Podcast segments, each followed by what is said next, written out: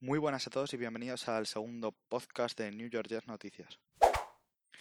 Quería empezar dándos las gracias a todos los que apoyasteis el primer episodio del podcast, que fuisteis muchos, tanto por Twitter, donde me llegaron mil me gustas y mil retweets y de todo. Estoy muy agradecido por todo eso y todo el apoyo que le disteis, como por los que me escuchasteis tanto en Spotify como en Answer, como en todas las plataformas que estaba disponible si no me equivoco, ahora ya está disponible en todas menos en iTunes, que estoy trabajando en ello. Y bueno, espero que os guste. En el capítulo de hoy lo que vamos a intentar es devolver a nuestra franquicia a un sitio donde estemos compitiendo por el playoff en tan solo seis pasos. Para ello, me gustaría hacer una pequeña introducción diciendo que llevamos nueve años sin playoff, que la verdad es que se están haciendo muy largos, mucho tiempo sin competir por nada en postseason y mm, es la tercera racha más larga en la NFL, solo por detrás de los Buccaneers, que mm, estuvieron 12 años sin playoffs, y los Browns, que llevan 17. Para tratar de cortar esta racha y lograr la hazaña de hacer playoffs el año que viene, disponemos de 80 millones para gastar en salary cap, 4 picks en tres rondas y un equipo que el año pasado terminó 7-9. Es verdad que este 7-9 para mí no es tan realista como podría aparentarlo, ni tan sólido como podría aparentarlo, ya que nuestro calendario el año pasado fue mucho más sencillo que el de otros equipos, por lo que el año que viene tenemos el segundo calendario más difícil de la NFL, por lo que para igualar ese 7-9 el equipo debería ser mucho mejor. Pero bueno, tenemos, ya digo, esos 80 millones y esos 3, 4 picks en tres rondas que sin lugar a dudas van a dar mucho juego. O sea, tenemos suficientes armas como para reconstruir el equipo perfectamente. Vamos ya con el primer paso, que yo creo que nadie discutirá y todo el mundo tendrá muy claro que debe ser la línea ofensiva. Este primer año, en los mandos de Adam Gaze, está claro que la línea ofensiva ha sido un completo desastre. Ya no es solo que han sido incapaces de darle tiempo a Sam, sino que verdaderamente han sido un peligro tanto como para su desarrollo, porque no tenía tiempo para lanzar, y ya hemos visto que ha provocado situaciones como la de el famoso de estoy viendo fantasmas. Eh, como para su salud, porque no podemos tener un quarterback tan joven, franquicia, y que ya desde sus primeros años esté llevando golpes. Sea como sea, debemos construir un muro para Sam y que le defienda. Hay un dato y una estadística muy clave y que a mí me llama mucho la atención cuando la leí, es que llevamos desde 2006 sin usar un pick de primera ronda en la offensive line. Esto yo creo que se ha notado muy claramente en que hemos tenido que usar durante este último año 11 jugadores diferentes en la línea ofensiva, ya que no han terminado de encajar prácticamente ninguna de las piezas en nueve combinaciones diferentes. Eh, ya no solo eso, es que esto hace que el potencial de crecimiento de Darnold se haya visto muy reducido durante este último año, porque si no le damos tiempo para lanzar, no tiene tiempo para demostrar su potencial ni para crecer como quarterback. Así que por así decirlo, esto ha mermado mucho las posibilidades de desarrollo de este último año. Creo que aquí tenemos de los cinco, yo creo que hay dos que podríamos librar de cara al año que viene, que son Alex Lewis y darle una oportunidad futuro como hace, como quiere hacer la directiva a Chuma Edoga. Esos dos los podríamos librar. Eh, porque tenemos muchas necesidades y esos dos podrían ser válidos para esta liga, para esta próxima temporada acompañada de tres buenos jugadores. Pero tenemos tres huecos en la offensive line que sí o sí necesitan ser renovados, que son el left tackle, el center y el right guard. Esas tres posiciones necesitan ser nuevas y necesitan ser ya. Empecemos con el guard. Yo creo que aquí hay dos opciones una opción muy clara que es ir a Free Agency. Yo creo que el guard lo tenemos que, reforzar en Free Agency con dos opciones muy claras que son o Joe Tooney, del que ya os hablé en Twitter, de Patriots, o Brandon Surf, de Redskins. Con cualquiera de esos dos yo me haría más que satisfecho. Son dos jugadores muy, muy rentables y que perfectamente cumplirán el papel que necesitamos en el guard. Ahora bien, para el left tackle yo creo que está muy claro con suerte y esperemos que esto sea así porque si no el draft será mucho peor de las expectativas que yo tengo. Uno de los cuatro offensive tackles más élites que llegan al draft estarán disponibles. El que esté disponible, ese es el nuestro pick en el 11. Ni, en mi opinión, ni wide receiver, ni edge, ni nada. Si hay un offensive tackle de los cuatro tops disponibles, ese es nuestro pick. Ahora bien, para el center, dos opciones. Ya digo, en el left tackle debe ser por draft, en mi opinión, y en el guard debe ser por free agency. Pero de cara al, de cara al center, yo creo que se puede buscar de las dos formas. Podríamos buscar, por ejemplo, reforzarlo mediante un si llega Connor McCover de Broncos. Y si no, hay dos opciones muy interesantes de cara al draft que son Joey Churresberry de LSU y César Ruiz de Michigan. Si estos dos jugadores consiguen llegarnos a unos de nuestros picks de segunda y tercera ronda, para mí, si no los hemos reforzado ya en Free Agency, es un pick muy claro. Cualquiera de los dos, porque es un jugador que es válido para empezar en el center desde el principio y que si llega a esta segunda ronda, tercera, que no lo tengo tan claro, para mí es el pick directo, ahí directamente. Bien, si conseguimos, ya digo, esos tres huecos taparlos con esto que acabo de explicar, la offensive line la tendríamos ya completamente reconstruida. Por lo que vamos a pasar ya al siguiente punto. Segundo punto, wide receiver. Empecemos hablando de lo que tenemos en casa. Robbie Anderson. Yo tengo bastante claro, igual luego me llevo un zasca en toda la boca y me equivoco, pero tengo bastante claro que Robbie Anderson no va a ser jugador de los Jets al año que viene. Por algo tan fácil como que en Free Agency los wide receivers no van a ver una enorme cantidad de wide receivers buenos en Free Agency. Y a Robbie Anderson le van a pagar, principalmente por su juventud. Eh, con respecto a otros jugadores como puede ser AJ Green o Emmanuel Sanders, creo que se le va a pagar un buen contrato. Ahora bien, ya ha dicho Robbie Anderson en declaraciones suyas que él va a salir a Free Agency, que no va a hacer un descuento por, por caso, o sea, no va a hacerle un descuento a los Jets. Simplemente si en otro lado le pagan, si los Jets no pagan más, seguramente no se lo va a llevar. Por lo que, si estamos hablando de 13-15 millones, ya lo dije en el podcast anterior, por mí nos olvidamos de Robbie Anderson.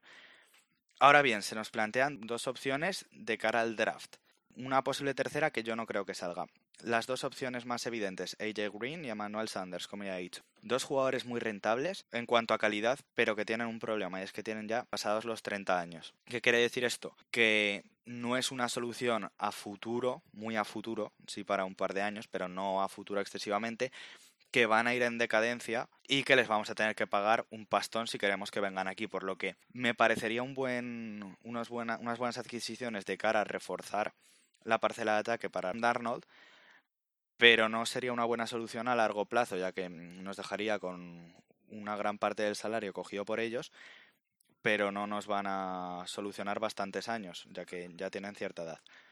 ¿Cuál sería la solución perfecta si llegara? Cosa que ya advierto desde ya, me parece imposible. A Mari Cooper. De los Cowboys, joven, pero tengo clarísimamente que a Mari Cooper terminará en Cowboys otra vez. Pero si llegara, yo haría una apuesta muy fuerte por ese jugador, muy fuerte, porque es una arma directa para Darnold para de aquí y dentro de muchos años. ¿Qué es lo más probable? Y lo que creo que acabará pasando. No reforzaremos el wide receiver en free agency y lo haremos en el draft, posiblemente con una de esas rondas de segunda o tercera. La clase de este año de draft es una clase muy muy profunda y en la que se van a encontrar talentos buenos para apoyar a Darnold en segundas e incluso terceras rondas. Por lo que yo diría que uno de esos dos picks de segunda ronda va para un wide receiver y que en la free agency no se va a tocar.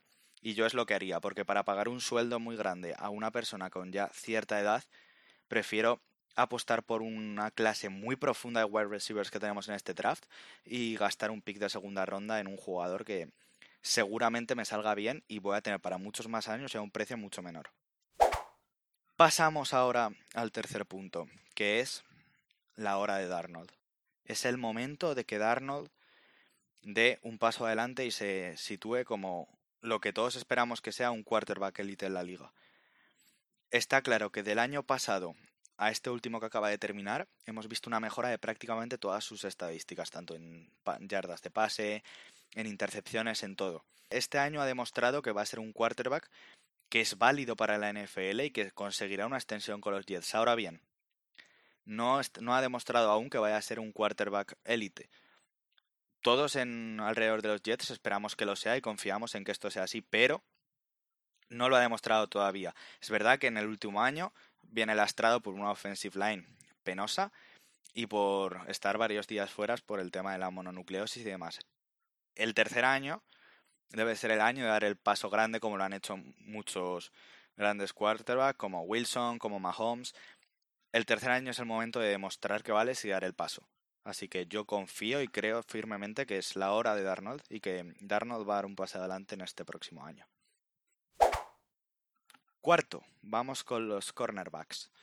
El cornerback no es una posición que McCartney haya dejado de lado, ni mucho menos en estos últimos años, pero está claro que ha fallado. O sea, nuestro general manager, ya todos lo sabemos, no era precisamente el mejor general manager de la historia. Y aunque ha invertido mucho esfuerzo en mejorar esa posición y conseguir unos dos cornerbacks elite, la realidad es que no lo ha hecho. Y el mayor ejemplo es el caso de Truman Johnson, que nos deja ahora con un salary cap muerto muy grande y bueno, yo solo hay una cosa con respecto a esta posición, es sin lugar a dudas con la que más duda tengo, pero solo hay una cosa que tengo clara y es que sí o sí Brian Paul tiene que estar de vuelta el año que viene, sí o sí. Hay que firmarle una extensión porque yo creo que ha demostrado ser un jugador muy válido y que tampoco nos va a salir carísimo, así que sí o sí Brian Paul de vuelta. Ahora bien, para reforzarlo, se nos presentan varias opciones. Por ejemplo, en Free Agency, tenemos opciones como Bradbury de Panthers, pero ya sabemos lo que pasa con los cornerbacks, lo que suele pasar, que es que se inflan los precios un montón. Y por, por ejemplo, un jugador como Bradbury, vamos a tener que pagar un pastón. Y sinceramente, con todas las carencias que tiene el equipo en este momento, no creo que sea una buena situación endeudarse pagando una cantidad brutal a un cornerback. ¿Qué pasa? Que si en el free agency no lo hacemos, en el draft tampoco me parece un sitio para reforzar porque, ¿qué pasa? ¿Cuál es el mejor? Okuda.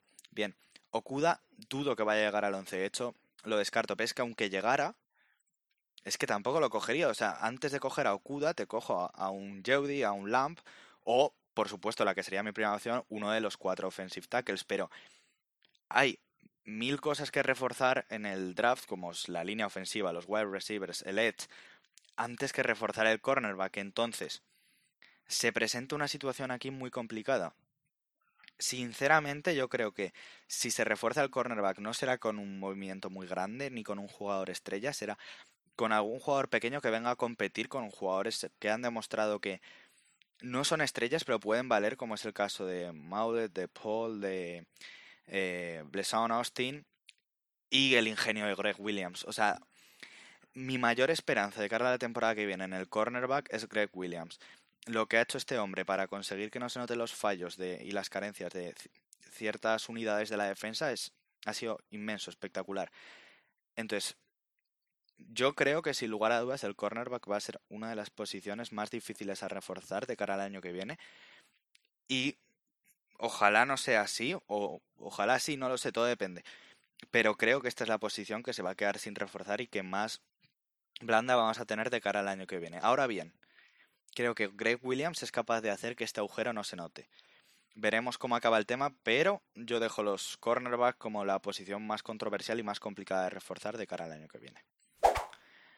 Pasamos ahora a la quinta, que son los edge rushers. Tenemos, aquí lo tengo muy muy claro, nada en el draft, todo a free agency. De la free agency tenemos que salir sí o sí con un buen edge rusher. ¿Cuáles son las tres opciones más claras?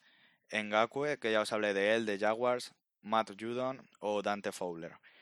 Cualquiera de estos tres, yo me iría haciendo palmas, de verdad, de la Free Agent. Si, si conseguimos a cualquiera de estos tres jugadores, perfecto. Yo creo que sería un movimiento perfecto. Llevamos muchos años en los que, gracias a la defensive line, no se está notando en exceso esta carencia de edge, pero es una posición que si la conseguimos reforzar, propulsaría el nivel de nuestra defensa brutalmente. Y es más, lo llevo un punto más. Si conseguimos renovar a Jenkins, que es para mí otra de las cosas que hacer en el Let's, renovar a Jenkins y traer a uno de estos tres, si es posible, estas dos cosas juntadas con la defensive line que tenemos, creo que va a ser una defensa tan dominante y que va a aplicar tanta presión con el, con el quarterback que va a ser la mejor forma de suplir esas carencias que creo que vamos a tener en el, cornerback al año que viene. Si conseguimos un buen edge más la defensive line que tenemos, no va a ser tan importante el cornerback porque vamos a hacer una presión al quarterback muy muy intensa y creo que por ese lado nos podríamos librar de esa carencia que creo que vamos a sufrir en el cornerback. Paso ahora al sexto y último punto de los que quiero tratar para recuperar nuestra franquicia. Son los entrenadores. Sin lugar a dudas, una de las claves para que un equipo funcione es que los entrenadores funcionen. Empiezo por Gaze. No me gusta tampoco ni quiero dar palos en exceso a Gaze. Entiendo todos los problemas que ha tenido. Entiendo que la offensive line ha sido un desastre, que ha tenido a Darnold fuera mucho tiempo, que no tenía un wide receiver one, aunque haya usado y se estime por algunos a Robbie Anderson como uno, para mí no lo es. Tampoco ha tenido a Herdon durante prácticamente toda la temporada, pero es que no se le critica en exceso tampoco, o yo no le critico en exceso por la falta de efectividad de, esta, de este ataque, que aún así creo que podría haber dado más. Pero mi crítica principal hacia Gaze es su play calling en ciertos momentos de los partidos. Yo entiendo que esta, este ataque no produzca tanto como se esperaba a principio de temporada por las circunstancias que se han dado, pero hay decisiones que ha tomado Gaze en ciertos partidos que no me han gustado para nada y sé que a vosotros tampoco porque lo hemos comentado por Twitter mil veces. Hay ciertas cosas en el play calling de Gaze que no entiendo. Pero bueno, dicho esto, es su momento. Es su momento. O sea, 2020, Gaze no tiene excusas. Tiene a un general manager puesto a dedo por él, el que él ha querido, que le va a construir el equipo que él quiera. No tiene excusas. O sea, si este año Gaze no consigue hacer un equipo competitivo y no consigue llegar, llevar a ese ataque a números decentes y a números casi dirías más, de playoff, para mí se acabó la, el tiempo de Gaze. Año clave para él. Segunda parte de entrenadores, Greg Williams. ¿Qué os voy a decir de este hombre? Me parece que su trabajo ha sido inmenso, que si Adam Gaze sigue teniendo trabajo gracias a él, que el esfuerzo que ha supuesto y la facilidad con la que aparentemente lo ha hecho el reponerse de lesiones, y todas las lesiones y todas las faltas que ha tenido de jugadores en esa línea defensiva es al contrario que Gaze. Gaze no ha sido capaz de reponerse y de sacar adelante un ataque competitivo con todas las carencias que tenía. Greg Williams sí. Greg Williams ha cogido jugadores de donde no lo sabía y ha hecho una defensa top en la liga que como la reforcemos un poco más, ya digo, va a ser una de las mejores defensas de la liga, lo tengo claro. Y lo que más me preocupa con Greg Williams es que hay que tener mucho cuidado con las ofertas que le lleguen a este hombre de head coach. Para mí, Greg Williams es una de las piezas claves de cara al futuro. Eh, creo que es clave en el esquema defensivo de los Jets, que ha conseguido una defensa muy sólida. Y lo único que me tranquiliza un poco es que sé que a Greg le encantan los desafíos y que tengo claro que si está aquí es porque quiere intentar darle una Super a los Jets y que ese es el desafío que se ha puesto y que hasta que no cumpla la meta, dudo que intente aceptar un trabajo en cualquier otro lado. Una vez terminados estos seis puntos, me gustaría daros un extra que lo voy a dejar como opción, ¿vale? Os voy a dejar las tres opciones abiertas, luego os pondré una encuesta por Twitter y vosotros decidís lo que creéis más, más conveniente. Y es la posición de kicker. Creo que aquí hay tres opciones. Quedarse con Ficken, traer a Ficken una competencia que compita con él por el puesto, o traer un kicker completamente nuevo y quitarse a Ficken. Es verdad que Ficken ha sido mucho más efectivo y mucho más, más estable que los otros kickers que hemos tenido anteriormente. Pero es verdad que, si no me equivoco, ha fallado unos 8 extra points y 3 pads. O sea que.